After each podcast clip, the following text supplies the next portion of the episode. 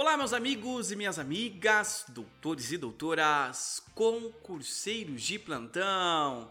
Sejam muito bem-vindos a mais um episódio deste maravilhoso podcast, que é o podcast do Direito Penal Zero. Se você ainda não me conhece, eu sou Gia Campos e é sempre um prazer disponibilizar aulas e dicas para você de forma gratuita aqui na sua plataforma de podcast favorita. Meus caros, antes de começar, eu quero pedir para você que ainda não segue o nosso podcast. O nosso podcast, ele precisa da sua ajuda para que nós possamos crescer, continuar crescendo, na verdade. Graças a você, ouvinte, nós já chegamos à marca de 38 mil ouvintes. Muito obrigado a você que me acompanha semanalmente. E, meus caros, logo mais nós chegaremos à marca de meio milhão de inicializações. Isso representa muito para quem cria um conteúdo, principalmente um podcast. Muito obrigado de todo o meu coração. Isso me motiva ainda mais a produzir conteúdos para você. Eu gostaria de pedir para você também, se você ainda não me acompanha nas redes sociais, é giaeduardo.campos no meu Instagram pessoal ou no podcast, né, do Instagram do podcast, o arroba direito penal zero ponto podcast. Então por lá você pode mandar a sua mensagem agradecendo, também pode mandar sua mensagem enviando alguma dica ou uma sugestão de melhoria para este podcast e certamente eu responderei vocês com todo amor e com todo carinho, assim como eu tenho feito desde o início pessoalmente. Meus caros, hoje nós vamos falar sobre algo diferente, né? Você já deve ter visto que hoje nós vamos falar sobre a nova lei uh, que entrou em vigor exatamente no dia 23 de novembro de 2021.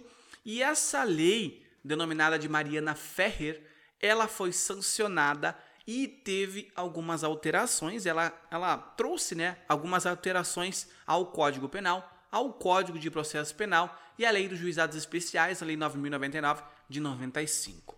Aqui, é, nesse momento, eu não vou falar sobre o caso, não vem a necessidade de falar sobre o caso, mas nós temos acompanhado né, na grande mídia algo que aconteceu. Se você não sabe, Gian, eu não sei o que aconteceu, porque essa lei é, se chama Mariana Ferrer.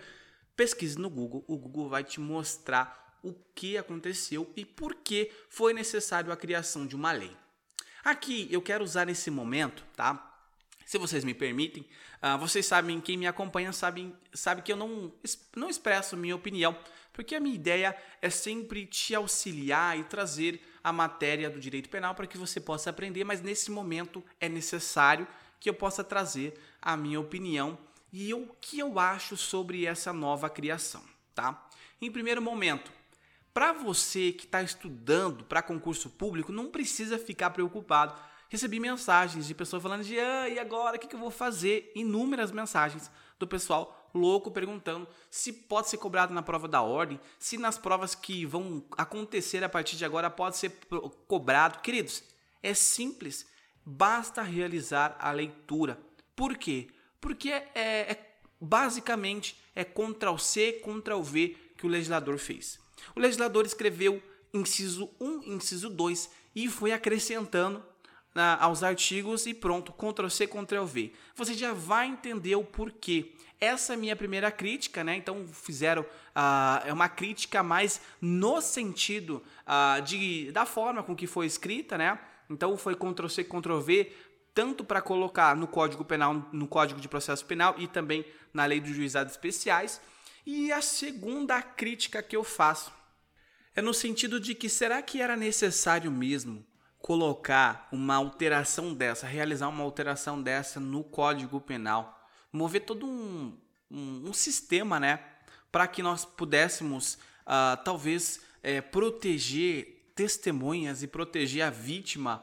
Será que a atuação da corregedoria, seja ela pelo Tribunal de Justiça, né, uh, em face do juiz, de um juiz que, que acabe de alguma forma uh, violando o direito da vítima ou das testemunhas, ou até mesmo por parte do advogado? Será que a Ordem dos Advogados do Brasil ela não tem autonomia para punir o advogado que desrespeita uma norma constitucional que é a dignidade da pessoa humana? Então essa é minha segunda crítica Então, talvez seria desnecessário essa alteração, esse mover. Me parece mais que foi utilizado, né, que politicamente foi utilizado esse momento de modo a criar um grande palco, tá? Essa é minha opinião. E agora, em terceiro momento, é um, é, talvez seja o, o ápice da necessidade da criação. Queridos, vamos ser sinceros, será que necessita mesmo a criação de uma lei, onde essa lei vai falar que durante a audiência, seja ela na audiência de instrução ou qualquer seja a audiência, é necessário que as partes elas não ofendam a dignidade da vítima ou das testemunhas que estejam lá? Será que de fato é necessário a criação de uma lei dizendo que não se pode utilizar argumentos contra a vítima? Colocar o acusado como sendo a pessoa que naquele momento ali é a vítima e colocar a vítima na posição de acusado. Mostrar fotos da vítima como se ela fosse a acusada. Será que de fato seria necessário a atuação? Eu acredito que não. Eu acredito que quando nós entramos na faculdade de direito, ou até mesmo quando você está estudando o direito, a, o direito constitucional, a Constituição, ela vai falar que a dignidade da pessoa humana ela deve ser preservada. E quando nós estamos falando em dignidade da pessoa humana, dignidade é tratar as pessoas com dignidade. O fato de você postar uma foto de biquíni, o fato de você postar uma foto com uma saia, ou os homens, por exemplo, sem camisa, não faz com que você seja culpado de alguém ter cometido um crime contra você. Não te coloca numa posição de, de, de, de culpado, de réu, somente pelo fato de você ter postado algo na sua rede social. Queridos, este foi o ápice. Até porque quando nós somos empossados em um cargo público é a nossa obrigação, principalmente quando nós estamos falando de um juiz que tem que ser imparcial.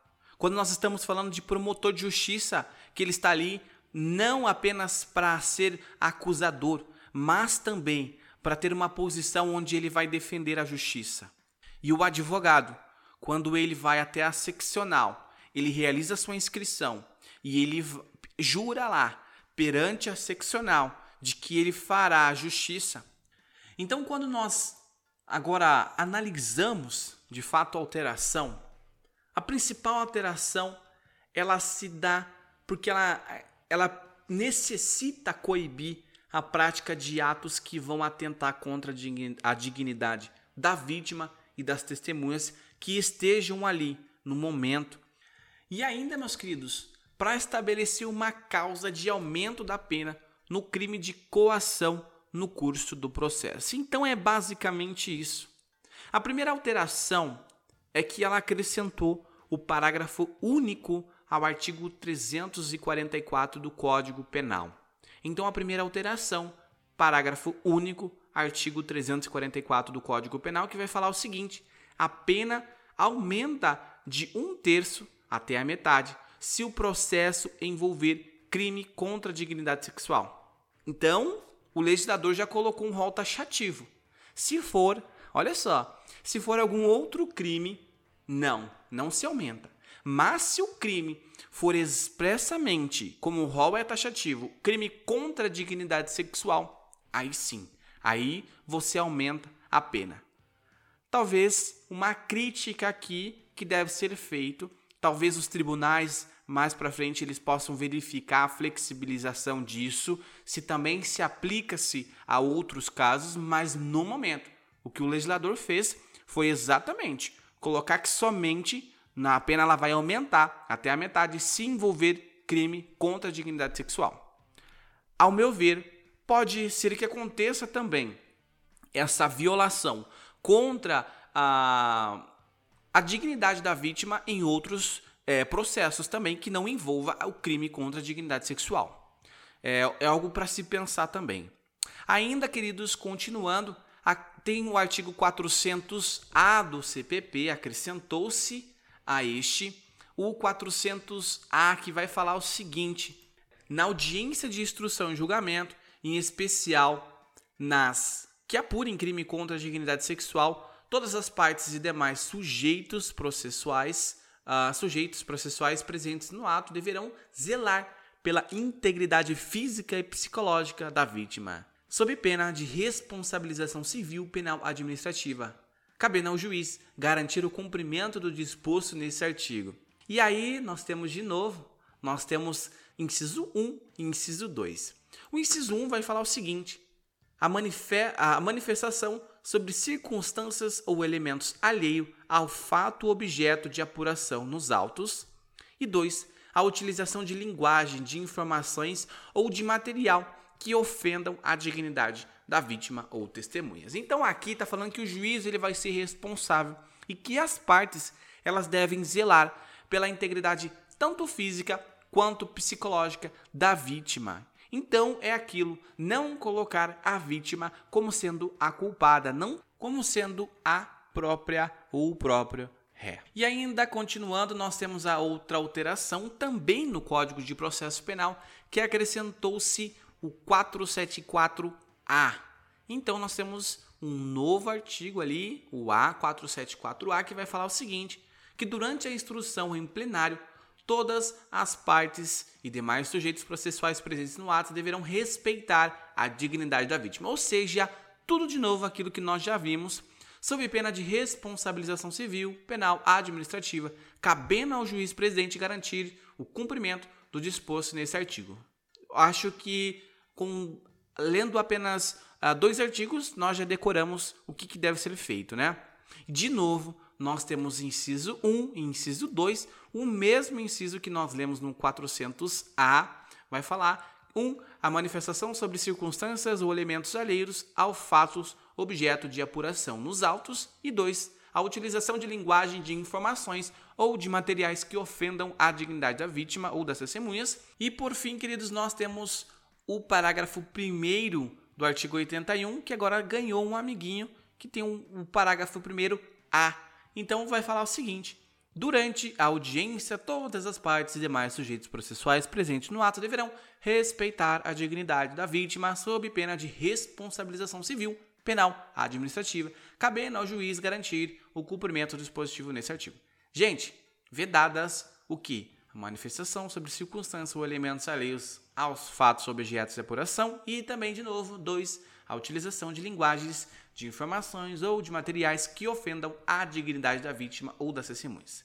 Aquilo que eu disse no início, contra o C e contra o V foi utilizado. Então o legislador basicamente criou inciso 1 e inciso 2 e um caput ali para é, eh, se referir a essas mudanças. Então, então, basicamente, quatro mudanças. Então, do 344 do CPP, que vai falar que a pena vai ser aumentada de um terço, né? Se o crime vai envolver a dignidade sexual o 400A do CPP, com as mesmas incisos 1 e 2, 474A também do CPP e o, o 81, parágrafo 1A também da Lei 9.099 de 1995. Então, queridos, é, esta foi a aula de hoje. Eu espero que você tenha gostado. E lembrando que, se você ainda não é inscrito no meu podcast, se inscreva no podcast e também, se você ainda não se inscreve no meu canal do YouTube, Direito Penal do Zero, se inscreva lá. Tenho certeza que você vai gostar também. Às vezes eu posto algumas coisas por lá e será muito útil para você. Muito obrigado, espero te ver nos próximos episódios. Um forte abraço e até mais.